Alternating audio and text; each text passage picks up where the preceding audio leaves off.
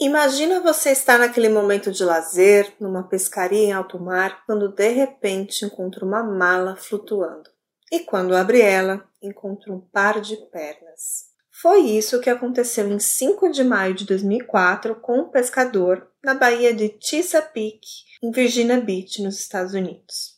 Ele descobriu a primeira mala, que continha um par de pernas decepadas dentro de dois sacos de lixo preto. Ele prontamente levou até a polícia, que tentou encontrar alguma informação de quem seriam aqueles restos mortais, mas até o momento não havia nenhuma ideia. Depois, uma segunda mala foi encontrada em 11 de maio, e essa continha uma cabeça e um torso de um homem envolto em um lençol. E em 16 de maio, uma terceira mala foi encontrada, contendo as coxas e a pelvis de um homem. As três malas eram idênticas, da mesma marca e modelo. E de acordo com a autópsia, a vítima foi morta a tiros com uma arma calibre 38. Depois, seus restos mortais foram desmembrados e colocados na mala. Embora os detetives tenham sido capazes de determinar a causa da morte, eles não conseguiram identificar a vítima. E tudo que a polícia podia fazer era um retrato falado, então divulgar na mídia. E isso foi feito. Em poucos dias depois, uma ligação recebida. Alguns amigos informaram que aquele esboço era muito parecido com um amigo, o Bill Maguire, que até aquele momento estava desaparecido há mais ou menos um mês. O John e a Susan Rice eram grandes amigos do Bill e viram diversas vezes a notícia na TV sobre essas malas encontradas. Mas quando finalmente eles viram o retrato falado, a Susan ficou em choque. Foi no dia 21 de maio, ela entrou em contato com o departamento de polícia de Virginia Beach e confirmou que a vítima provavelmente era o Bill Maguire, então as digitais também foram comparadas e tiveram compatibilidade. Mas quem que era Bill, né? E como que os seus restos mortais foram parar dentro de uma mala a 400 quilômetros de casa? Vocês estão curiosos com esse caso? Esse caso é bem bacana, bem interessante, então fica comigo que eu vou te contar tudo sobre ele. E você que está do lado de lá, bem-vindo ao Drink com Crime. Eu sou a sua roxa Carla Moraes e esse é um canal que a gente fala de crimes reais, sempre acompanhados de bons drinks. Eu já tô aqui com meu drink prontinha para contar esse caso, cheio aí de detalhes super interessantes, é um caso resolvido e vocês vão gostar. Bom, o Bill Maguire era um cara de 39 anos, casado com a Melanie de 31. Eles eram casados há 5 anos e moravam em Nova Jersey. Ele trabalhava com programação de computadores e ela como enfermeira numa clínica de fertilidade. E o casal parecia ter tudo: carreira de sucesso, dois filhos pequenos e uma casa recém-comprada de 500 mil dólares. Mas depois que os pescadores descobriram várias malas cheias de restos mortais de Bill, isso foi poucos dias depois que o casal comprou sua nova casa do sonho. Então, a polícia começou a fazer algumas perguntas sobre esse casamento perfeito do casal. E onde estaria Melanie e os seus filhos? E quem queria o Bill morto? Bom, para entender um pouco mais esse caso, vou contextualizar ali os últimos dias de vida de Bill. O Bill era um frequentador assíduo de cassinos em Atlantic City. Na verdade, uma das maiores razões da briga entre o casal era o fato do Bill ser viciado em blackjack. E ele estava ali se sentindo particularmente muito sortudo naquele ano, ali numa sequência de vitórias. Aquele ano também tinha sido muito bom para o Bill, também na jocatina, mas também no trabalho, e naquele momento ele tinha ali dinheiro suficiente para dar entrada na casa dos sonhos, na casa de meio milhão de dólares. Então, no dia 28 de abril, o casal finalmente assinou a papelada ali da compra do imóvel e planejavam se mudar para aquela casa nova dentro de um mês. Mas, 48 horas depois dessa compra dos sonhos, as coisas mudaram drasticamente. A Melanie estava num tribunal de família solicitando uma ordem de restrição contra o marido. Ela alegou que eles haviam se envolvido numa briga muito feia na noite anterior e que essa briga tinha se tornado muito violenta. De acordo com a Melanie, depois dessa briga, que seria sobre a compra dessa casa nova. Ele também acusava a Melanie de ser uma mãe assim desatenta com os filhos. O Bill teria dado um tapa na cara dela e também tentou agredi-la enfiando uma toalha na sua boca. Ela então fugiu para um banheiro da casa, se trancou, ficou ali em segurança e a Melanie disse que do outro lado da porta ela conseguia ouvir o Bill vasculhando o apartamento, arrumando as coisas como que tivesse em fuga. A Melanie disse que então ouviu ele sair, e, de acordo com a esposa, ela foi lá no tribunal dizendo que naquele momento Bill teria abandonado a mulher e filhos para trás, que ela não sabia mais dele. Bom, a Melanie dizia depois saber onde Bill estava, que provavelmente, como sempre, estaria nos cassinos de Atlantic City, e que depois de esfriar a cabeça ele voltaria para casa como sempre, mas depois daquela briga ele não teria dado mais nenhum sinal de vida. Então, isso foi no início de abril daquele ano, de 2004. A Melanie também não parecia muito chateada que o seu marido tinha abandonado ela, os filhos, também não parecia muito preocupada com o paradeiro dele, mas os amigos do Bill, por outro lado, estavam muito preocupados.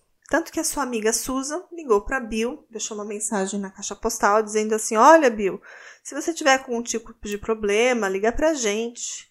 Mas o Bill nunca ligou de volta para Susan e a Susan foi a mesma pessoa que reconheceu o retrato falado e o seu corpo. Então ela era uma grande amiga dele, né? Bom, vamos falar da Melanie, da esposa, né? Ela se formou como a primeira da classe em psicologia. Em 94 ela começou a frequentar a escola de enfermagem e trabalhava meio período como garçonete para pagar também os seus estudos. E foi nesse restaurante, quando ela trabalhava como garçonete, que ela conheceu Bill Maguire. Ele também tinha voltado para a escola, para a faculdade naquele ano, para estudar informática, depois de servir oito anos na Marinha. E a atração entre os dois foi mútua, foi instantânea, embora o Bill fosse um homem casado. Mas poucos meses depois de conhecer a Melanie, ele resolveu se separar, teve um divórcio e então o casal começou a namorar oficialmente. Em 91, os dois se casaram e formaram a própria família. E foi tudo muito rápido ali. Menos de um ano depois de se casarem, eles já tiveram o primeiro filho, logo em seguida o segundo. E a família então precisava de uma casa maior para acomodar quatro pessoas. Bom, embora a carreira dos dois estivesse prosperando, o Bill queria ali uma fonte extra de dinheiro. E aí ele se voltou para os jogos de azar, que de acordo com a Melanie foi o que fez o desandar ali o relacionamento entre os dois. Mas um mês depois do Bill supostamente ter feito as malas e saído de casa, a polícia da Virgínia foi até Nova Jersey e informou então para Melanie da morte do Bill. Os policiais disseram que ela parecia abalada, mas no entanto não haviam lágrimas. Ela alegou que não tinha visto nem ouvido falar do marido havia mais de três semanas e que ela já havia inclusive entrado com pedido de divórcio e se mudado para um apartamento e colocou a casa dos sonhos à venda. A Melanie também colocou todas as roupas dele em sacos de lixo e disse que iria dar um fim nelas. Bom, quando a polícia terminou de entrevistar a esposa, ela levou os detetives para revistar a casa da família e chegando lá, a casa havia sido totalmente esvaziada para venda, repintada, e eles também procuraram, mas não acharam nada de interessante na casa.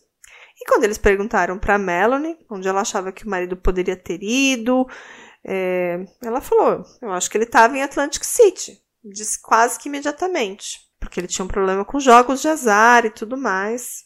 Então, os detetives foram até Atlantic City para tentar encontrar alguma outra pista possível, né? E rapidamente encontraram o carro do Bill. O interior do carro parecia impecável, mas no porta-luvas encontraram um frasco de hidrato de cloral, que é um sedativo muito poderoso. E adivinha só?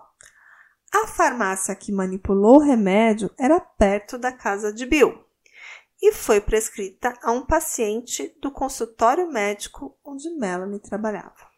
Os detetives então contataram o médico que prescreveu o sedativo, mas ele negou ter escrito aquela receita, disse que provavelmente era uma assinatura falsificada. Mas em seguida, os investigadores verificaram uma outra questão: registros telefônicos de chamadas entre esse médico e a Melanie.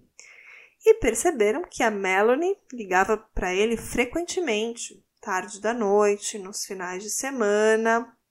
Então daqui a pouco vocês já vão saber um pouquinho mais sobre isso. Mas vamos voltar às brigas do casal, do Bill e da Melanie.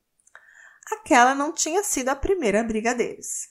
A Melanie já tinha saído de casa algumas vezes e uma vez ela disse que o Bill ameaçou ela de morte ela resolveu sair de casa. E quando isso acontecia, ela quase sempre se hospedava na casa do seu patrão, que era o dono da clínica de fertilização, o Dr. Brad Miller. E adivinha só? Descobriram que eles estavam tendo um caso há três anos.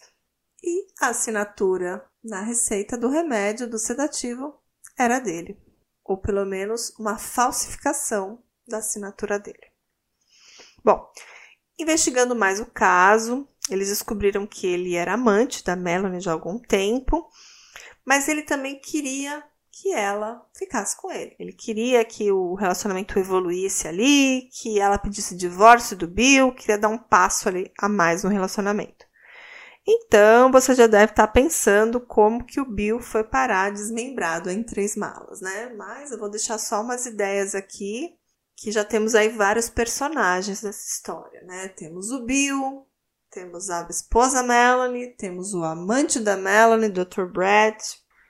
Como eu falei, a polícia descobriu que eles estavam tendo ali um caso extraconjugal de longa data. A Melanie e o Dr. Brad, seu patrão. Bom, Apesar de o médico admitir o caso, né, os investigadores o rejeitaram como um suspeito no primeiro momento do assassinato. Eles também não encontraram evidências que o ligassem até a morte. Mas, no entanto, eles foram ali capazes de estabelecer um motivo da Melanie. Então, prenderam ela em conexão com o assassinato. Isso foi em 2 de junho de 2005. Bom, o julgamento só começou em 5 de março de 2007. Lembrando que o corpo dele foi encontrado em 2004, né? É, quase três anos depois que ela entrou com uma ordem de restrição, que ela pediu divórcio, que ele desapareceu.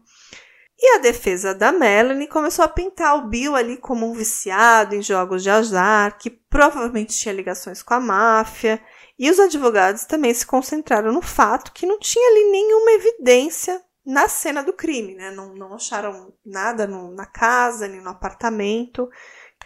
Mas a promotoria alegou que a Melanie era totalmente responsável pelo assassinato, e aí uma promotora chamada Patrícia Precioso, ela argumentou que todas as evidências apontavam para Melanie, incluindo o fato dela ter ido lá ao tribunal de família solicitar uma ordem de restrição contra ele dois dias após o desaparecimento. Ela disse assim: ó, a promotora disse assim: a verdadeira razão para ela estar no tribunal de família, como as evidências mostram, não era obter uma ordem de restrição. O verdadeiro motivo era criar uma defesa. E detalhe: quando o Bill sumiu, ela nunca fez um boletim de ocorrência informando o desaparecimento do marido, mas ela diz que quem recomendou isso foi o advogado que estava tratando do divórcio deles, que disse para ela não reportar o desaparecimento é, eu acho que isso até faria sentido num caso de abandono de lar ou algo assim, como uma forma de barganha ali no divórcio, imagino eu. Mas eu não sou advogado, mas eu sei que muitos ouvintes são, então imagino que seja por isso que o advogado teria ah, instruído a agir dessa forma. Bom, a gente está falando aqui alguns fatos relacionados à vida pessoal do casal, os problemas matrimoniais e também os relacionamentos extraconjugais no caso da Melanie. Mas a gente está falando de um crime, né? E para provar um crime a gente tem que ter provas. E começaram a aparecer algumas provas incriminando a Melanie. Bom, primeiro a gente tem que pensar na arma do crime. E haviam dois tiros no corpo do Bill. E apenas três dias antes dele desaparecer, quem comprou um revólver calibre 38 do mesmo tipo de arma que matou o Bill? Ela mesma, a Melanie. E também tinha um lençol envolvendo o corpo do Bill, na verdade a cabeça dele, cabeça decepada. E a perícia forense conseguiu rastrear esse cobertor de volta ao fornecedor que vendia esses lençóis para instalações médicas de Nova Jersey. Inclusive, as marcas dos lençóis do consultório que a Melanie trabalhava era daquela mesma marca. Mas em seguida, a defesa conseguiu apresentar uma evidência ainda mais direta ligando a Melanie ao assassinato: os sacos de lixo. Uma testemunha, que também era um especialista, conseguiu fazer testes ali nos sacos de lixo que estavam no corpo do Bill e aqueles sacos que a Melanie tinha colocado as roupas do marido para doação. E ele concluiu que uma linha de tingimento que tem em um e no outro eram exatamente iguais. Então era como se fosse uma impressão digital ali da extrusão da máquina que fabricava. Então, de acordo com ele, eram os mesmos tipos de saco de lixo, na verdade da mesma, do mesmo lote, né? E ainda haviam outras evidências contra a Melanie pesquisas na internet sobre venenos fatais, leis sobre armas e assassinatos e muitas outras informações nos computadores que foram apreendidos na casa. E a acusação então dizia que a Melanie provavelmente drogou o marido, né? Talvez numa bebida. Então atirou nele quando ele estava dormindo e depois o desmembrou. E ainda tinham mais evidências contra a Melanie tinha um registro de pedágio de 3 de maio mostrando que a Melanie dirigiu durante a noite em Delaware e os promotores argumentaram que foi quando ela despejou as malas contendo o corpo do Bill próximo da Baía de Chesapeake. Mas a Melanie posteriormente refutou essa narrativa, dizendo que ela tinha ido para Delaware para comprar móveis, porque lá é um estado que não tinha imposto sobre as vendas, que era mais barato. Mas eu acho que a polícia não caiu nessa história. Bom, e tinham várias provas que apontavam para Mel. A gente já falou da ligação do medicamento com ela, o fato dela ter dirigido até essa região onde o corpo foi encontrado, e a teoria mais provável é que elas foram jogadas, aquelas malas, de cima de uma ponte. Também tinha um lençol onde a cabeça estava enrolada, que tinha informações que ligavam até a clínica onde ela trabalhava, as malas que foram encontradas eram exatamente de um conjunto que as pessoas sabiam que eram dela. E eu acho que, na verdade, a Melanie achou que esse corpo nunca seria encontrado, né? Que ficaria eternamente ali no fundo do mar. E por isso acho que ela deixou tantas provas para trás. E depois, investigando um pouco mais, eles encontraram inclusive o recibo de compra daquela arma, né? Com o nome dela, que foi comprado alguns dias antes que era a mesma arma, do mesmo calibre das duas balas que foram encontradas no corpo do Bill. E essa arma, misteriosamente, desapareceu. Até hoje não se sabe o paradeiro dela, mas se eu fosse apostar, eu diria que ela está no fundo da Baía de Chesapeake, onde ela achou que o corpo também estaria. Mas as malas resolveram flutuar. Eu acho que talvez ela não pesquisou tão bem sobre como descartar um corpo. Talvez ela não seja tão crimiseira quanto a gente. Bom, sem falar que também existiam outras provas de que ela esteve em Delaware, que ela passou exatamente em cima daquela ponte naquele horário onde as malas provavelmente foram jogadas um dia antes. Ainda tem uma outra prova bem interessante, dessa vez até mesmo gravada por câmeras. Havia imagens da Melanie estacionando o carro do Bill, onde ele foi encontrado pela polícia. Olha que curiosidade! E a justificativa que ela deu foi ainda mais bizarra. Ela falou que um dia ela resolveu ir até Atlantic City, que fica a uma hora e meia de onde ela morava, e sem querer ela achou o carro do marido estacionado numa rua e resolveu tirar ele dali, com uma chave reserva que ela tinha, e colocar num outro lugar mais escondido para que ele não encontrasse. Mas ela provavelmente só inventou essa história para depois de ser confrontada com as provas e as imagens do circuito de segurança. Mas isso nos faz pensar uma coisa que na verdade pode ter sido ela que levou o carro do Bill até Atlantic City. Mas se ela deixou o carro lá, quem foi que a trouxe de volta para casa? E ela explicou que ela foi até Atlantic City com o seu carro, achou o carro do Bill, mudou ele de lugar, depois pegou um táxi, voltou até a casa dela, que fica uma hora e meia de lá. Depois ela teria pegado um outro táxi no dia seguinte até Atlantic City, pegou o carro dela e voltou para casa. Mas assim, mesmo se isso fosse verdade, não seria nada muito inteligente, né? E também nenhuma empresa de táxi confirmou essa história. E é claro que é muito mais provável que talvez duas pessoas estavam envolvidas aí nessa função aí de levar o carro até Atlantic City. Que acho que para ela achou que fosse um álibi, dizendo assim: "Ah, meu marido fugiu para lá, então o carro dele estava lá", sabe? Mas ela deixou muitas outras pistas que foi ela que levou e não ele por conta própria. Bom, mas a gente tem que pensar uma coisa muito importante. O corpo do Bill estava em pedaços. Será que tem evidências que a Melanie que fez isso? Será que ela fez isso sozinha? Então, essa resposta nós não temos. Na época das investigações, até mesmo o padrasto dela foi acusado de ter ajudado, claro, o amante também, mas nada foi provado. E também, como eu já falei, na casa não tinha nenhuma evidência do crime, nenhuma evidência de escortejamento, nada disso. A casa estava vazia, sem nada, sem sangue, sem balas, sem marcas, sem DNA, sem nada. Mas no carro de Bill tinha fragmentos de alguns restos mortais bem pequenininhos e também sangue. Até a polícia acha que foi uma coisa assim que tipo, fragmento que estava no sapato da pessoa, que ela entrou no carro e ficou por lá no, no, no carpete. E até hoje não tem informação pública se se sabe o local onde o crime ou o desmembramento aconteceu, se é que a polícia sabe, mas eu não encontrei nenhuma informação sobre isso. Então, se você está pensando em motivação do crime, eu já dei várias aí, vários argumentos que esse casamento não estava bem, que a Melanie parecia ter uma motivação para esse crime, mas todo mundo pensa numa coisa que eu vou falar aqui agora. Inclusive, no último caso que eu fiz da Liz Barraza, eu não procurei, não pesquisei essa informação. E dessa vez eu fui a fundo para saber. E não havia nenhum seguro de vida gordo no nome da Melanie. Então, parece que essa não foi uma motivação. Mas não faltam outras, como eu já falei.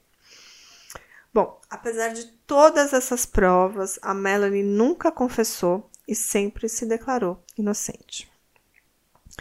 E tem muita coisa na internet sobre esse caso, inclusive tem a cena do julgamento. E a cena do julgamento tem uma fala do advogado de defesa dela que fala assim: Vocês não têm nenhuma prova contra a Melanie. Ela não matou e nem desmembrou o marido. E aí, naquele momento, a câmera meio que foca no rosto dela e ela claramente fica muito nervosa. Assim, ela começa a piscar o olho, tremer, tem uns tiques nervosos, sabe? E aí eles também falam que não tinha nenhuma testemunha, nenhuma arma do crime, não se sabe nem mesmo onde o crime aconteceu, nem o vizinho ouviu tiros. Então a defesa argumentava que ela era inocente, que o único culpado era o Dr. Brad Miller, que ele sim teria um motivo para matar o Bill, afinal ele queria ficar com a Melanie. Eles também encontraram outras outras provas no crime que diziam que isentavam ela, como por exemplo pelos de animais encontrados juntos ao corpo do Bill, mas que ela não tinha nenhum pet, então que ela não era assassina. Mas assim, isso foi tudo desacreditado ali em algum momento, porque pelos de animais podem vir de diversas fontes, né? E outra justificativa da defesa eram os filhos pequenos, dizendo que ela jamais mataria o marido, jamais faria isso em frente aos filhos, com os filhos ali presentes. Mas também isso isso era um argumento da defesa para dizer que ela era uma boa mãe, uma boa esposa, que ela jamais faria isso. E até hoje nenhuma prova indicava que o amante dela, o Dr. Brad, participou de alguma forma ali ou foi autor do crime. Mas no julgamento, ele aparece, claro, como uma testemunha e tem diversos depoimentos bizarros dele, inclusive um que falam que eles fizeram sexo oral no consultório diversas vezes e que uma das vezes ela estaria grávida de 38 semanas do segundo filho. No julgamento, o júri apoiou a acusação, né? Também eram tantas provas e considerou a Melanie culpada de homicídio, de perjúrio, de posse ilegal de arma de fogo e de profanação de restos mortais. E as evidências foram consideradas esmagadoras. Ela acabou sendo condenada à prisão perpétua pelo assassinato, com mais 15 anos pelas acusações restantes. E a família de Bill ficou com a custódia das crianças. Bom, a Mallory tentou vários recursos, vários foram negados, arquivados, e num deles ela, ela, alegava que ela não era culpada do crime, que a máfia matou ele porque ele era um jogador viciado, que ele tinha dívidas e tudo mais. Mas, obviamente, nada disso foi provado. Até hoje existem muitas provas contra ela e ela ainda está atrás das grades. É um caso que tem muita informação na mídia para quem estiver interessado pesquisar. Tem vídeos, tem todo o julgamento, tem toda a investigação assim de cabo a rabo. É um caso bastante com bastante cobertura na mídia E eu tentei resumir aqui para vocês, senão eu ficaria horas falando, mas é um caso bem bacana. Eu espero que vocês tenham gostado do caso de hoje. A Melanie está pagando por esse crime. Bom, e foi um crime nada perfeito. Ela deixou muitas pistas que ligavam a ela e ela tá pagando por esse crime. Mas resta saber se ela fez tudo isso sozinha, né? Alguns dizem que sim, outros dizem que não, alguns dizem que o padrasto dela ajudou, alguns dizem que o amante ajudou, mas até hoje só ela tá pagando por esse crime. E os pobres filhos agora já são adultos, né? Esse crime aconteceu em 2004 e vivem com, os, com a família do pai. E sua mãe tá lá atrás das grades, prisão perpétua. Então fico por aqui. Espero que vocês estejam gostando do nosso drink com crime. E agora semanalmente vai ter episódio, pelo menos essa é a minha ideia. Então, até o próximo episódio. Um grande abraço. Não esqueça de seguir a gente nas redes sociais, no arroba drink com crime. Beijão, tchau, tchau!